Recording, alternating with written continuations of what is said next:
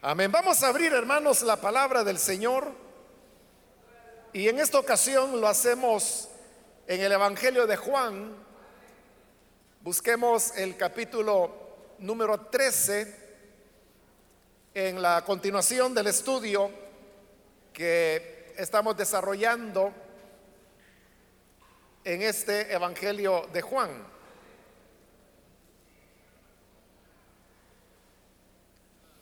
La palabra de Dios nos dice en el Evangelio de Juan, capítulo 13, versículo 1 en adelante,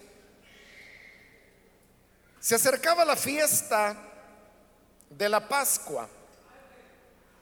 Jesús sabía que le había llegado la hora de abandonar este mundo para volver al Padre. Y habiendo amado a los suyos que estaban en el mundo, los amó hasta el fin. Llegó la hora de la cena. El diablo ya había incitado a Judas Iscariote, hijo de Simón, para que traicionara a Jesús. Sabía Jesús que el Padre había puesto todas las cosas bajo su dominio y que había salido de Dios y a él volvía. Así que se levantó de la mesa, se quitó el manto y se ató una toalla a la cintura. Luego echó agua en un recipiente y comenzó a lavarles los pies a sus discípulos y a secárselos con la toalla que llevaba a la cintura. Cuando llegó a Simón Pedro, éste le dijo, ¿y tú, Señor, me vas a lavar los pies a mí? Ahora no entiendes lo que estoy haciendo, le respondió Jesús, pero lo entenderás más tarde. No, protestó Pedro, jamás me lavarás los pies si no te los lavo, no tendrás parte conmigo. Entonces, Señor, no solo los pies, sino también las manos y la cabeza. El que ya se ha bañado no necesita lavarse más que los pies, le contestó Jesús. Pues ya todo su cuerpo está limpio. Y ustedes ya están limpios aunque no todos.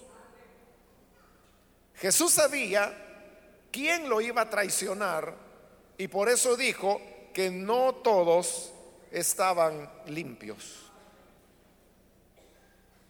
Amén. Hasta ahí vamos a dejar la lectura. Pueden tomar sus asientos, por favor, hermanos.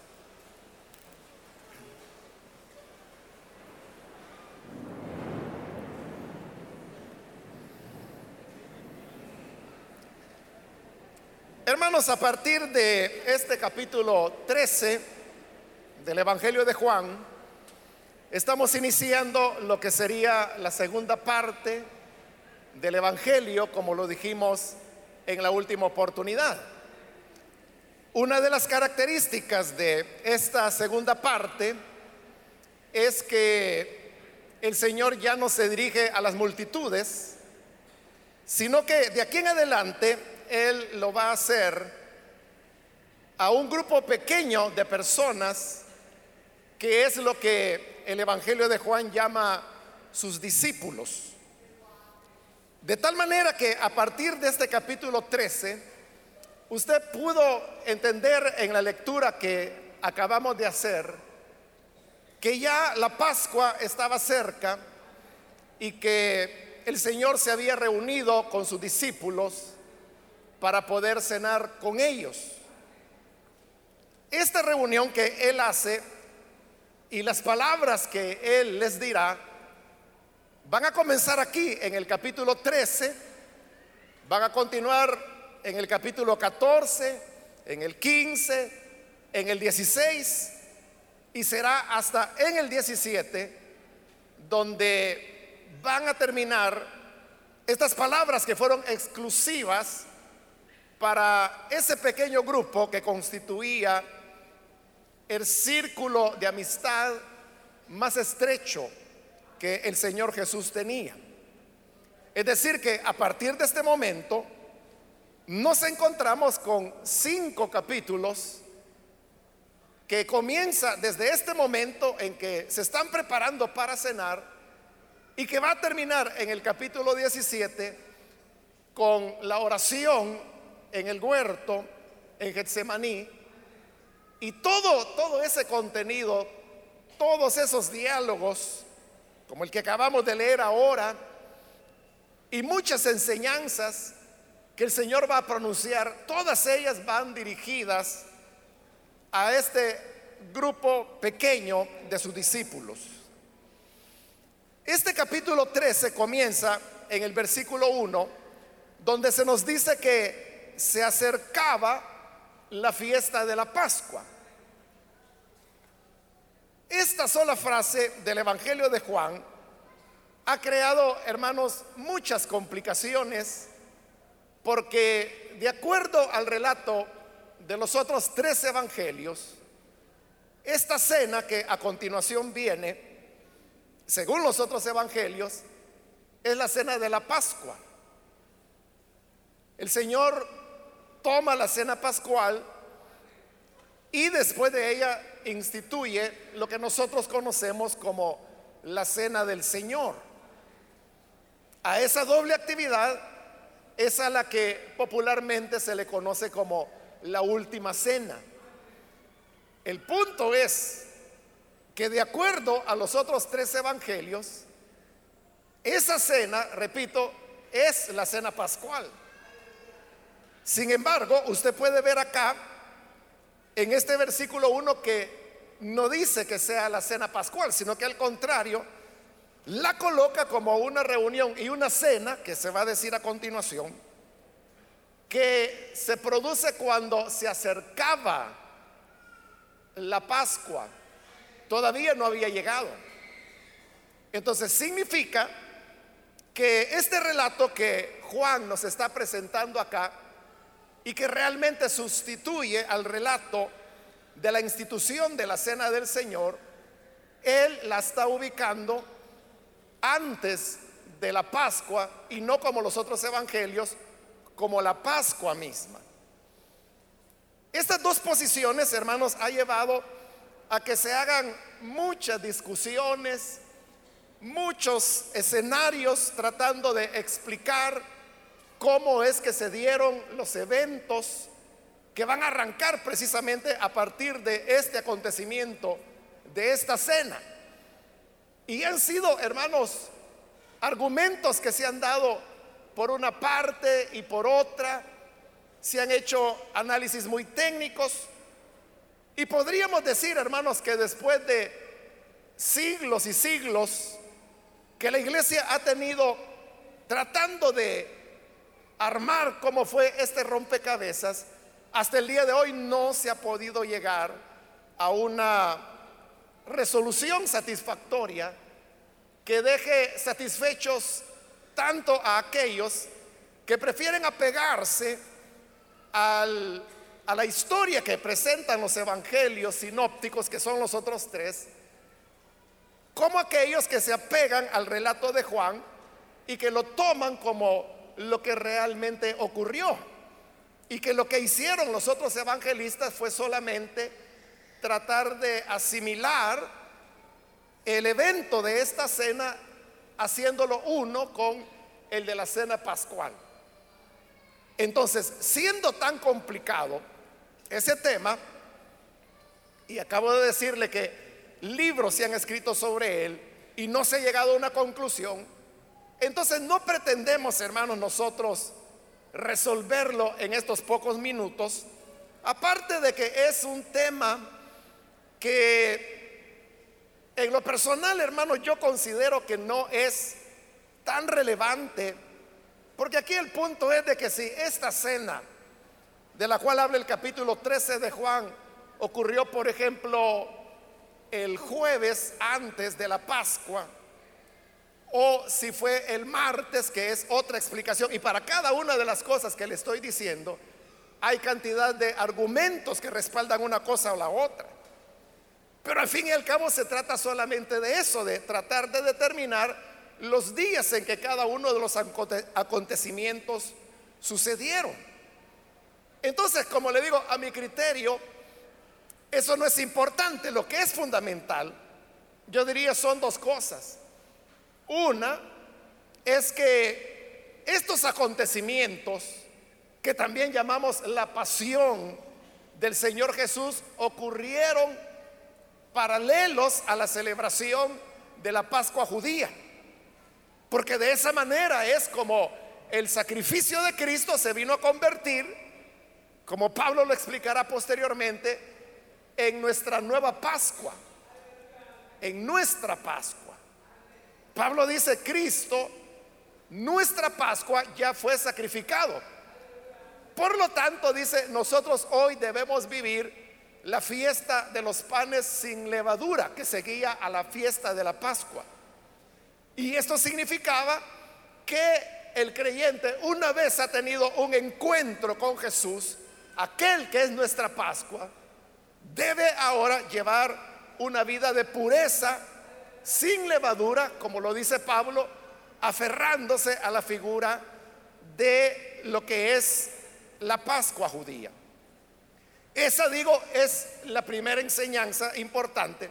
Y la segunda, hermanos, es que hayan ocurrido, cuando hayan ocurrido los hechos, lo que verdaderamente pesa es que sucedieron, que fue real, que todo lo que acá se nos cuenta y el hecho de que el Señor haya terminado muerto, sepultado, resucitado y luego recibido en gloria con el Padre, eso ocurrió.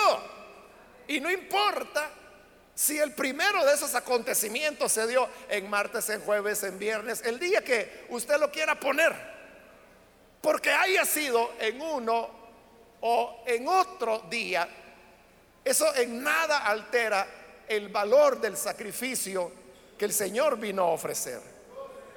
De tal manera, hermanos, que siendo esos los elementos de peso, Resulta, como le digo, irrelevante tratar de entrar en esa discusión que más que todo tiene que ver con la curiosidad de las personas o aquellos que tratan de montar las cosas porque hay una razón religiosa para ello. Y estoy poniendo como ejemplo el caso de la Iglesia Católica, ¿no?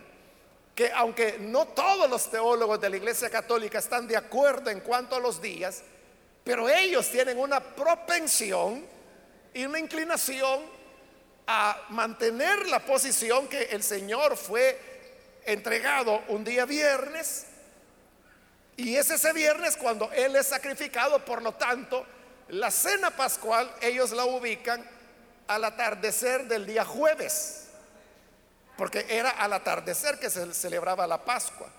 Y de esa manera encaja con el calendario religioso que ellos tienen. Porque esa es una solemnidad importante dentro de la iglesia católica. Por eso es que ellos le llaman Semana Mayor. ¿Y por qué es mayor? Porque para ellos es el evento más importante de su calendario religioso. Por lo tanto, ahí lo que está ocurriendo es al revés, ¿verdad? que teniendo ya ellos un calendario que establece los días, quieren tomar la palabra para acoplarla a ese calendario. Cuando debería ser lo inverso, ¿no? Que si uno va a montar una enseñanza, tiene que ser extraída de lo que la palabra dice. Con todo, hermanos, hay que ser honestos. Y le digo, no todos los teólogos católicos son de esa idea, también hay teólogos y muy católicos que sostienen que las fechas no son esas, sino que son las que Juan indica. Pero bien, hermanos, nosotros no tenemos una preocupación por si fue en viernes, por si fue en sábado, por si fue en jueves o como algunos también argumentan y lo hacen con argumentos muy serios de que fue en martes cuando se celebró esta cena. Para nosotros no hay problema porque nosotros no tenemos un calendario religioso. Lo que podríamos tener es una idea preconcebida, pero una idea que la hemos recibido como herencia del catolicismo romano, que es el sustrato religioso sobre el cual el Evangelio fue traído a nuestros países latinoamericanos. Solo eso, de ahí no habría otra razón. Por lo tanto, hermanos, creo que no vale la pena y creo que hasta mucho tiempo estoy invirtiendo ya en hablar sobre estos detalles. Pero sigamos con el versículo 1 y dice que Jesús sabía que le había llegado la hora. Recordemos, hermanos, que este tema de la hora es un tema repetitivo en el Evangelio de Juan, que lo hemos encontrado ya en otros pasajes. Pero aquí es cuando el tema de la hora se va a agudizar aún más. Y se va a agudizar porque aquí lo está diciendo el capítulo 13, había llegado la hora. Recordemos que en el Evangelio de Juan, en los capítulos que hemos visto, el Señor siempre vino hablando, y eso yo ya lo había señalado anteriormente, que la hora viene, y la hora viene, y la hora viene, y es hasta que los griegos llegan a Felipe y le dicen, quisiéramos ver al Señor. Entonces es cuando Jesús dice, la hora ha llegado. Y a partir de ese momento que la hora ha llegado, lo que vamos a tener es una reafirmación de esa hora así como la tenemos acá, cuando dice Jesús sabía que le había llegado la hora. Pero ¿a qué se refiere con eso de la hora? Es la hora de gloria, la hora para ser glorificado. Pero eso también yo ya lo expliqué en otras oportunidades.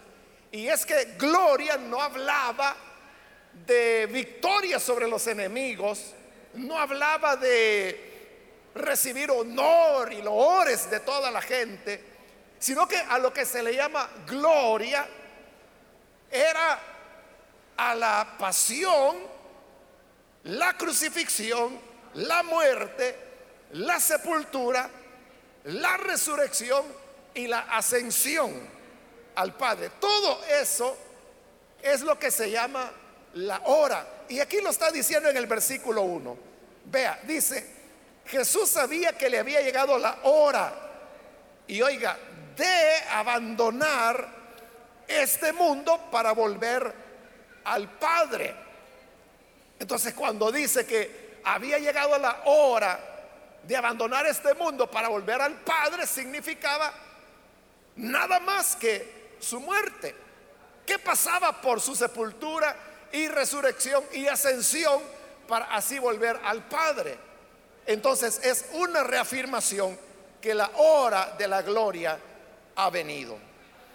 El versículo 1 termina diciendo, y habiendo amado a los suyos que estaban en el mundo, los amó hasta el fin.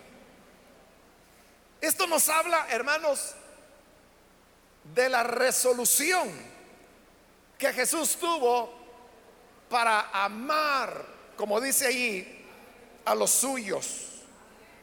Dice que estos eran los que estaban en el mundo. Recuerden lo que se ha dicho anteriormente. Bueno, ahí en el capítulo 3 de Juan, que lo vimos hace ya bastante tiempo, pero ahí la escritura dice que nadie subió al cielo sino el que descendió del cielo. Y ese es el Señor Jesús. Entonces vea, Él descendió a la tierra. Pero ahora dice que ha llegado el momento de abandonar la tierra para volver al Padre. Entonces, el Evangelio de Juan nos está presentando que el Señor Jesús vino, estuvo acá en la tierra por más o menos un poquito más de 33 años, y luego él vuelve al Padre. Es lo que vino a hacer por decirlo de una forma, es una visita a esta tierra. Pero Él no es de la tierra. Él pertenece al lugar de donde vino. Pero aquí en la tierra, Él conoció a los que creen en Él. Y dice que estos eran los suyos. Y Él decidió amar a los suyos que estaban en el mundo. Entonces vea, él vino y como allá en Filipenses Pablo lo dice, el Señor se despojó a sí mismo de su gloria y comenzó a vaciarse, vaciarse hasta que llegó a la condición de hombre, dicen Filipenses. Y estando en la condición de hombre, todavía se humilló más y más hasta llegar a la muerte de cruz. Es decir, que siendo semejante a Dios, dicen filipenses, Él se rebaja a ser el más pequeño de los hombres. En ese rebajarse, en esta tierra, conoce a los suyos. Y dice que Él decidió amarlos a los suyos que estaban en el mundo. Pudiendo él haber amado a los serafines más excelsos, a los querubines más impresionantes, a los ángeles más puros, él prefirió amar a los suyos que estamos en esta tierra. Y la tierra es el lugar de su condescendencia, de su humillación. Es decir, como que si nosotros, hermanos, voluntariamente pudiéramos rebajarnos al, al, nivel más sencillo, más bajo que usted puede imaginar. Y estando en esa humillación, usted conoce a alguien y usted dice, bueno, lo voy a amar, pero esa persona a quien usted ama no es de su categoría, sino que es una persona, digamos, plebeya, tomando la figura pues de, la realeza, ¿no? Que los príncipes, las princesas, ellos no se casan con plebeyos, se van a casar con otros príncipes, con otras personas que son de la nobleza que son de, familias reales para poder conservar el abolengo, el poder, la propiedad y la descendencia. Pero Cristo, siendo el rey de reyes y señor de señores, se rebaja para venir a la tierra, como lo dice Filipenses, y estando aquí nos conoce. Y conociéndonos, decide amarnos Dice, amó a los suyos que estaban en la tierra. Eso para nosotros, hermanos, suena como normal, ¿verdad? Porque como nosotros nacimos y vivimos y nunca hemos salido de la tierra. Entonces que se diga que amó a los suyos que estaban en la tierra, pues como aquí estamos, ¿verdad? No suena lógico, pero Él no siempre estuvo aquí.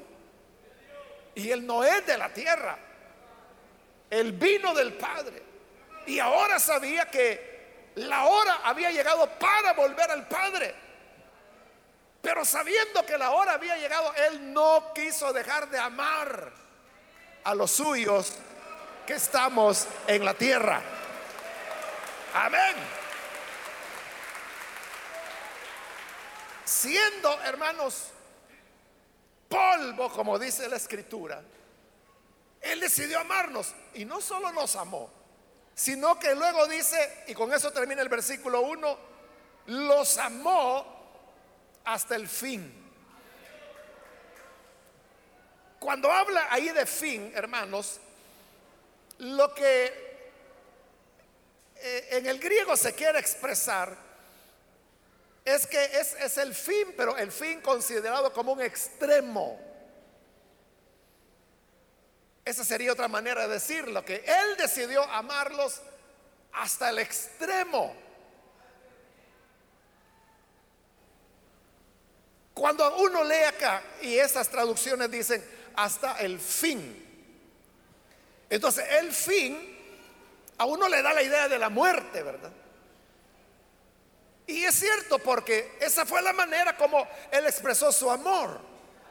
Pero la idea no es de fin, sino que es del extremo de aquello, hermanos, que otra manera de traducirlo sería decidió amarlos hasta lo más lejos.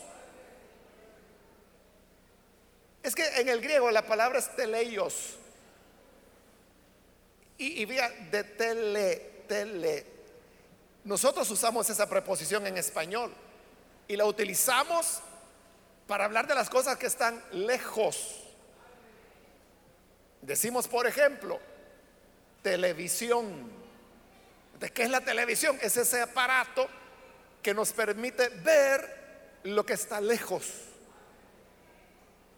Porque si usted está viendo una noticia que se desarrolla allá en la India, usted está viendo, tiene una visión, pero de lo que está bien, lo que está ocurriendo lejos. Por eso se llama televisión, porque es la visión de lo que está lejos. Entonces, tele es que está lejos, teleios, esa es la, la palabra que está utilizando ahí. Igual que telefoto, por ejemplo. Telefoto se le llama a esos lentes así de grandes que utilizan las cámaras. Bueno, aquí se lo estoy haciendo chiquito, hay de todos tamaños. ¿Y para qué sirven eso? Sirve para tomar fotos a largas distancias. Pero otra vez, fíjese ahí, telefoto, foto que significa luz y tele que significa lejos. Entonces la luz que está lejos, la cámara la va a captar. Lo mismo que teléfono. Fono viene de sonido y tele otra vez de lejos, porque usted puede estar hablando por teléfonos con su con la tía en Gracia, que está allá en Chicago, ¿verdad? No sea de haber unos 5 mil kilómetros quizás de aquí para allá, algo así. Entonces cuando usted habla con la tía en Gracia, usted está escuchando la voz de ella. Ese es teléfono, porque es el, el fono, es el sonido que hace la voz de ella, pero muy lejos, a miles de kilómetros de distancia. Ahora, si estuviera hablando con la tía Patti que está allá en Italia, peor, ¿verdad? Porque es más lejos todavía. Entonces, cuando aquí dice que decidió amarlos, isteleios, dice el griego, lo cual significa hasta lo más lejos. Aquí lo tradujeron hasta el fin. Pero por eso yo le decía, se puede decir hasta el extremo, hasta lo más lejano, hasta donde se pueda llegar. Pero esa es una gran enseñanza, hermanos. Sobre todo para nosotros los seres humanos que tenemos temor de amar. A nosotros nos da temor de amar. Y por eso es que siempre nos reservamos algo. Entonces usted dice, mm, no, sí, yo lo voy a querer, pero tantito, ¿no? No, no del todo, porque después, mientras más alto se eleva uno, más fuerte es la caída. La gente tiene temor a las decepciones, tiene temor a la desilusión. Y no le estoy hablando solamente del amor romántico, que es donde quizás con más pasión se viven estas cosas, pero también ahí incluyó el amor a la familia, el amor a los amigos, el amor a los hermanos de la iglesia. El amor que nos tenemos los unos a los otros. Entonces siempre como que uno dice, sí hermano, si yo lo amo, pero de una vez estamos poniendo la tranca hasta ahí. Jesús no fue así. Para él, el amor que vale la pena es aquel que se va hasta lo último. Y uno dice, pero oiga, entonces si hay una decepción, peores serán las heridas, por supuesto. Claro que sí.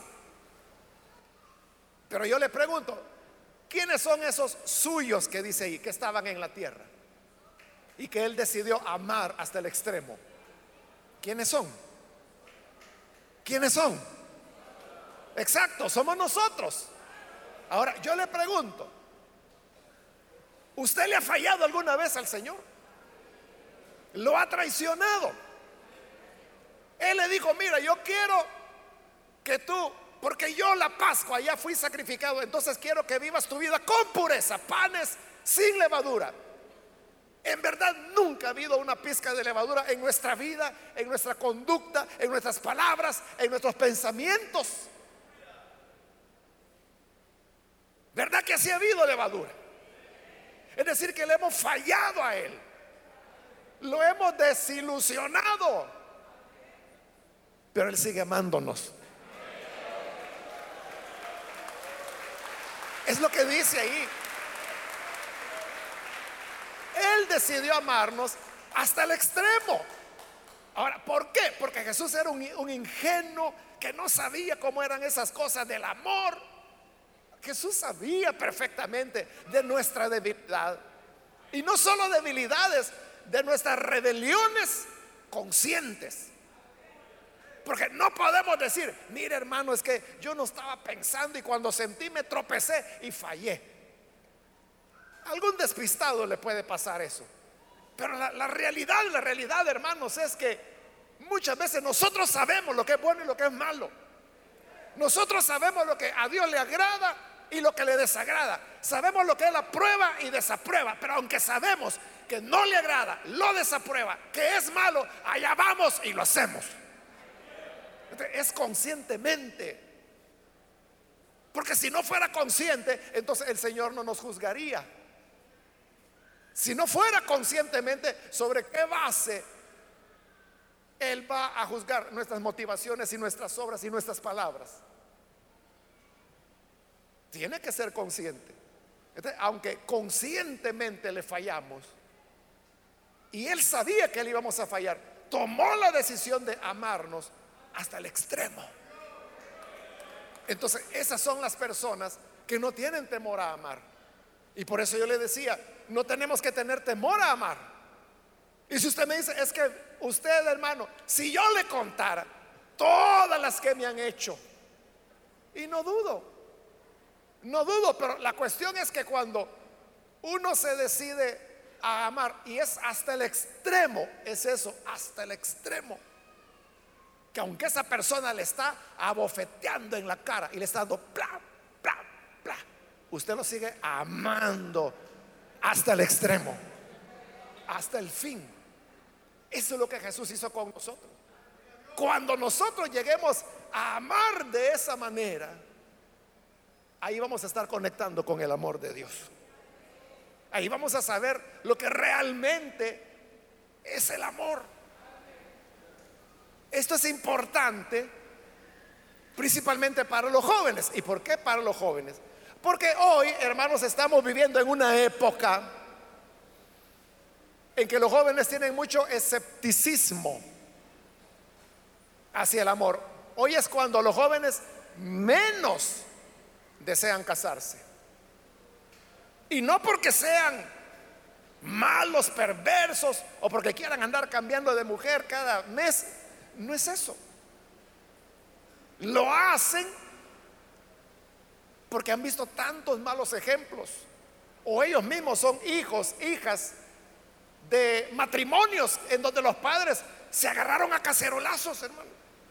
Se lastimaron tanto y los lastimaron a ellos que, no creen. Entonces tienen tanta precaución que entonces dicen, no, no, yo eso, eso de casarme, ni me hablen. Y entonces optan por tener una relación no formal, es decir, donde no hay un lazo legal que los una. No, no, pues yo voy a vivir con la fulana, pero mientras nos llevemos, pero si algo va mal y si ya no nos sentimos bien, ya lo platicamos, los dos estamos de acuerdo que si las cosas comienzan a fallar, maduramente vamos a decir, bueno, pues yo creo que ya se perdió el sentido, aquí cada quien para su casa. es porque tienen temor de amar. Es porque no quieren heridas. Es porque no quieren pagar el costo del amor. Ellos mismos se están privando y por eso también muchos no quieren tener hijos. O, a lo sumo, a lo que llegan es, yo si voy a tener un hijo va a ser adoptado, dice.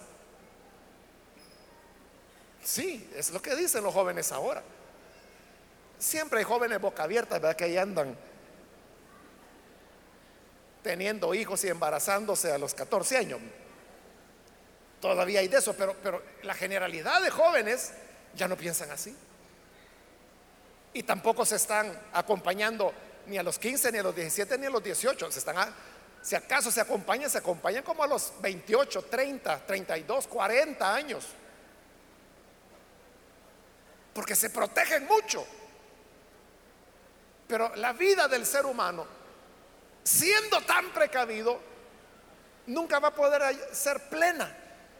Porque el sentido de la vida es el amor. Pero es un amor que se va al extremo. Es un amor que, que se entrega totalmente.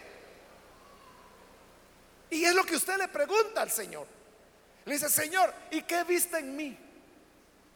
¿Por qué me escogiste a mí? Habiendo, por ahí leí en el periódico la semana anterior que ya vamos llegando a los 8 mil millones de seres humanos en el planeta. Entonces ya podemos decir, en algún momento de los siguientes meses se va a llegar a los 8 mil millones. Entonces ya podemos decir, Señor, habiendo 8 mil millones de seres humanos en el planeta Tierra, ¿por qué te fijaste en mí? ¿Qué tengo yo? ¿Qué es lo, lo especial? O sea, ¿por qué me viste? Y cuando usted se revisa, usted sabe que no tiene nada especial, que no es una lumbrera en relación a otras personas, que no tiene nada extraordinario, nada, nada. Entonces, ¿por qué? Porque el amor es incondicional. Porque el amor simplemente dice, esta persona, y esta persona la voy a amar. Y la voy a amar hasta el extremo, le voy a dar todo, la voy a llenar de amor, de cuidados, de atenciones. Y si uno pero, pero ¿por qué? ¿A cambio de qué? No, es por amarla. Cuando descubrimos ese amor hasta el extremo y lo vivimos, ahí es cuando la vida del ser humano es verdaderamente plena. Así es, hermanos. Es cuando uno le halló el sentido a la vida, porque hay gente, y usted lo sabe, que se pregunta, ¿y para qué vivimos? Pues ¿Y para qué vivimos, venimos a este mundo? ¿Y para qué existimos? Pues, ¿cuál es la diferencia entre las ratas y los seres humanos? Son las preguntas que el ser humano se hace. La respuesta es, el amor es el que le da sentido porque Dios es amor. Y a través de Dios es que podemos llegar a amar hasta el extremo. Ahora, versículo 2. Llegó la hora de la cena. El diablo ya había incitado a Judas Iscariote, hijo de Simón, para que traicionara a Jesús. Es decir, Satanás ya había estado bombardeando la mente de Judas para que traicionara a Jesús. Más adelante vamos a ver que dice que Satanás entra en él.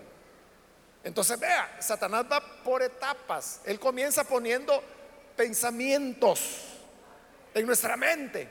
Como dice ahí, nos incita. Entonces ya Satanás había hecho eso en la mente de Judas. Versículo 3, sabía Jesús que el Padre había puesto todas las cosas bajo su dominio y que había salido de Dios y a Él volvía. Entonces vea, Dios había puesto todas las cosas bajo su dominio. Eso es lo mismo que Jesús va a decir al resucitar allá en Mateo. Cuando resucita y dice, toda autoridad me es dada en el cielo y en la tierra. Pero esa autoridad no la recibió por la resurrección. Porque aquí ya la tiene y aquí ni siquiera ha muerto. Entonces dice que el Señor sabía que el Padre había puesto todas las cosas bajo su dominio. Él era el Señor de todas las cosas, visibles e invisibles. Y además dice, sabía que había salido de Dios y a Él volvía. No puede haber, hermanos, lugar más privilegiado que ese. Haber salido de Dios, ir de regreso a Él y además tener todo dominio. No puede haber nadie ni otra posición más privilegiada que esa. Pero así, y por eso, dice el versículo 4, así que se levantó de la mesa, se quitó el manto y se ató una toalla a la cintura. Luego echó agua en un recipiente y comenzó a lavarle los pies a sus discípulos y a secárselos con la toalla que llevaba a la cintura. Entonces vea, aquí viene el, lavamiento de los pies o lavacro de los pies, como también se le llama. El lavacro de los pies tiene dos enseñanzas. No sé cuál poner primero, quizás en el orden en que va, en ese orden la voy a mencionar. Primero es la enseñanza de la humildad, que la vamos a ver más extendido después. Realmente no ahora, en la próxima oportunidad. Y la otra enseñanza es la del perdón de pecados, que si nos queda tiempo lo vamos a cubrir. Ahora, volviendo al tema de la humildad, ¿en qué consiste la humildad? Ahí la tiene en Jesús. Que teniendo todo dominio y viniendo del Padre y sabiendo que volvía el Padre, Sabiendo eso, así se quitó su manto, se puso la toalla en la cintura, llenó el recipiente con agua y comenzó a lavar los pies de sus discípulos y, a secárselos con la toalla que tenía en la cintura. Algunas veces, hermanos, se ha dicho que los que lavaban los pies eran los esclavos. Y eso no es verdad. Los esclavos a lo sumo lo que podían hacer era traer el agua para que la persona por sí misma se lavara los pies. Lea todos los pasajes de la Biblia que usted quiera que hablan sobre lavar los pies, tanto del Antiguo como del Nuevo Testamento, y verá que nunca encontrará a un esclavo lavándole los pies a una persona. Allá en Génesis 18, por ejemplo, que es la primera vez que en la Biblia se habla de lavar los pies, que es cuando el Señor ha llegado con los dos ángeles a visitar a Abraham. Y Abraham le dice que, que se sienten un rato, que se queden. Y dice que traigan agua para que se puedan lavar sus pies. Claro, ¿verdad? A lo mejor un esclavo iba a traer el agua para que ellos se lavaran sus pies. Y así es en todos los, los ejemplos. Pero en el Nuevo Testamento encontramos algo diferente. Y es que quienes lavaban, y ahí sí, no solo traían el agua, los lavaban los pies, eran las mujeres. ¿Por qué los esclavos no le lavaban los pies a los invitados? Porque consideraban que era impropio que un hombre lavara los pies a otro hombre. Pero si era una mujer la que le lavaba los pies al hombre, no había problema. Por eso es que allá en la carta de Timoteo, cuando se está hablando de las viudas, bien claro dice, que sea puesta en la lista de las viudas que van a ser ayudadas por la iglesia, aquellas, entre otros requisitos, que hayan lavado los pies de los santos. Ellas sí los lavaban, pero eran mujeres. Entonces, ¿qué es lo que Jesús está haciendo? Bueno, Jesús es el único hombre que aparece en la Biblia lavando pies. no solamente era el hecho, es que solo llenar el recipiente y traer el agua, eso era de esclavos. Pero lavar los pies, eso ya era de mujeres. Y Jesús hace las dos cosas. En eso usted puede ver no solo el hecho de que él estaba rompiendo paradigmas culturales, sino que dentro de esos paradigmas, él está llegando a una posición de servicio que más abajo, hermano, ya uno no se puede imaginar. Trate usted de pensar en algo más humilde que esto que Jesús hizo. A mí no se me ocurre, ¿verdad? Que si uno dice servir la mesa, pero eso no es como llevar el agua y lavar los pies a los discípulos y luego secárselos con la toalla que se ha puesto amarrada en la cintura. Si usted dice darle de comer a la gente, si es lo que Jesús hizo, es lo que va a hacer ahí. Él es el que le da de comer a cada uno. Entonces es humildad. Pero note quién es el que da la humildad. O digámoslo de otra manera. ¿Qué es lo que hace que un acto sea humilde? No es el acto en sí. Tampoco es la persona en sí. Sino que lo que determina la humildad es lo que esa persona tiene. Eso es lo que lo determina. ¿qué era lo que Jesús tenía? todo dominio.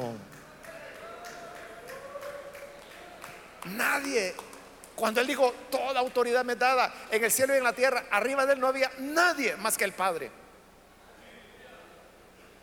Nadie.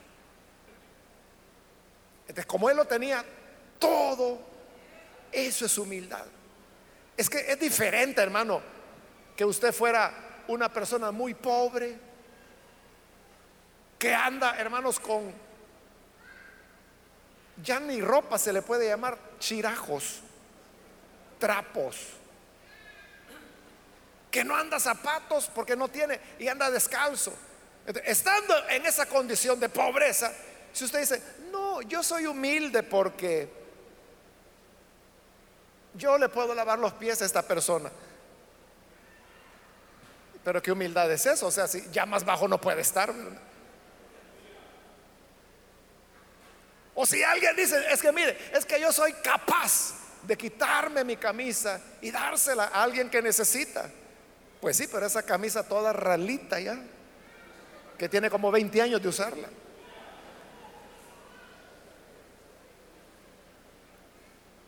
Esa no es humildad, pero la cosa es que mientras más se tiene,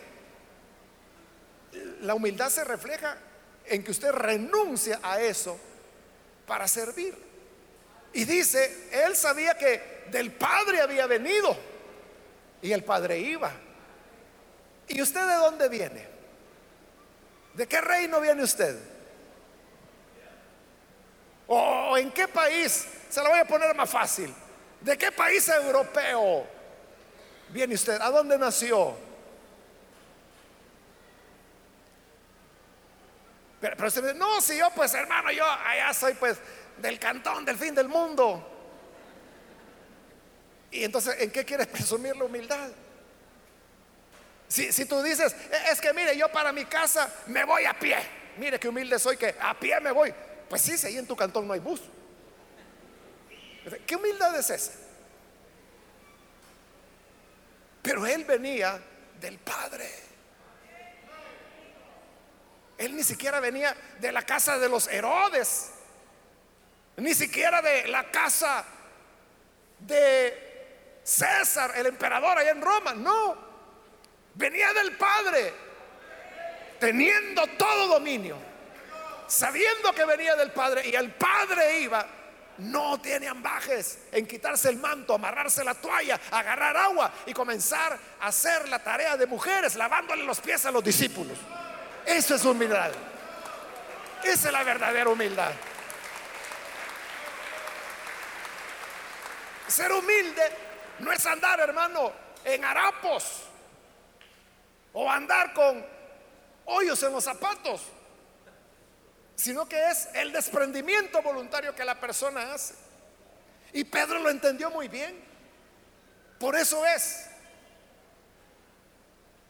que cuando llegó a Simón, dice el versículo 6, Pedro le dice, y tú, Señor, me vas a lavar los pies a mí. Él está escandalizado. Porque como le he dicho, ni los esclavos hacían eso. Se les dejaba a las mujeres. Y por eso, ¿qué? ¿Tú me vas a lavar los pies a mí? Porque el contacto físico entre hombre y hombre no se consideraba apropiado. Pero Jesús lo está haciendo. Entonces Jesús le dice, tranquilo. Ahora no entiendes lo que estoy haciendo, pero lo vas a entender después ahí el Señor está señalando a otro sentido. Porque que era humildad, era humildad. Y es una enseñanza que Él va a remachar más adelante. Pero hay otra enseñanza que dice el Señor a Pedro que en ese momento ellos no la van a entender. Pero la van a entender después. Entonces, ¿cuál es esa otra enseñanza? En el 8 Pedro vuelve a insistir y le dice, no, jamás me lavarás los pies. Entonces le dice el Señor, si no te lavo los pies, no tendrás parte conmigo, no vas a tener herencia conmigo, porque la expresión parte se refiere a la herencia. ¿Se recuerda en la parábola del hijo pródigo, como se le llama? Cuando dice, Señor, dame la parte que me corresponde. Era la herencia. Entonces le está diciendo, no vas a heredar conmigo. Ah, entonces dice Pedro, si es así, lávame los pies. Y no solo los pies, también las manos y la cabeza, lávame todo. Pero yo quiero tener parte contigo.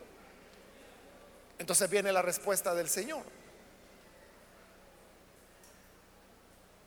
El que se ha bañado, versículo 10, no necesita lavarse más que los pies pues ya todo su cuerpo está limpio y ustedes ya están limpios.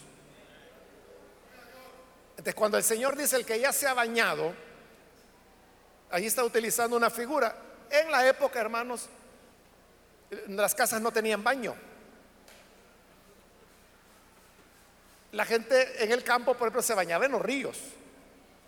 Pero en las ciudades eran baños públicos donde la gente llegaba y, se bañaban en los baños públicos. Es decir, que eso de que nosotros en nuestras casas hoy tengamos baño, aunque no hay agua, ¿verdad? Pero eso de tener un baño para la casa, eso es un lujo que en el siglo I, hermano, ni se soñaba. Bueno, el emperador a lo mejor tenía baño en su casa, o Herodes, o los reyes, ¿verdad? Pero de ahí la demás gente iba a baños públicos. Entonces la gente iba, se bañaba, pero como no se usaba zapatos cerrados, sino que era abierto, como sandalia. Entonces cuando ellos venían de regreso a su casa, tampoco había pavimento. Entonces el polvo otra vez les cubría los pies. Entonces, al llegar a su casa estaban limpios porque se, venían del baño público, se acababan de bañar. Solo les faltaba lavarse los pies. Y eso hacían. Y ya quedaban cómodos en su casa. A eso se refiere el Señor cuando dice, los que ya están bañados no necesitan, no necesita lavarse la cabeza otra vez, las manos, no, solo los pies. Jesús está hablando ahí de la renovación diaria que tenemos que tener en relación al pecado. Porque lo que nos bañó ya es la sangre del Hijo de Dios cuando creímos en Jesús. Esa sangre nos lavó, nos limpió totalmente. Nos hizo nuevas criaturas. Pero en el andar diario, hermano, de la vida, los pies se nos vuelven a empolvar. porque andamos en el mundo, porque vivimos en esta tierra. Porque puede ser que hay una situación que a usted le incomodó le molestó y entonces usted se enojó y quizás dijo algo que no tenía que decir o empujó a alguien, cosas así, ¿verdad? Ese es el polvo o que por alguna situación mintió. Ese polvo que recogemos día a día, día a día tenemos que estarlo confesando al Señor. Si no lo hacemos, ¿qué pasa? Si no lo hacemos, eso se va a ir acumulando. Hasta que llegará un momento, hermanos, en que no vamos a tener parte con el Señor. Es lo que le pasó a Judas. Por eso es que el Señor dijo, ustedes ya están limpios, aunque no todos. Y el versículo 11 aclara, Jesús sabía quién lo iba a traicionar. Y por eso dijo que no todos estaban limpios. Pero ¿quién era Judas? Según los otros evangelios, era uno de los doce. Aunque ya explicamos que para Juan no hay apóstoles, ni hay doce, ni nada, todos son discípulos. Pero según los otros evangelios, Judas era de los doce. Judas era el tesorero.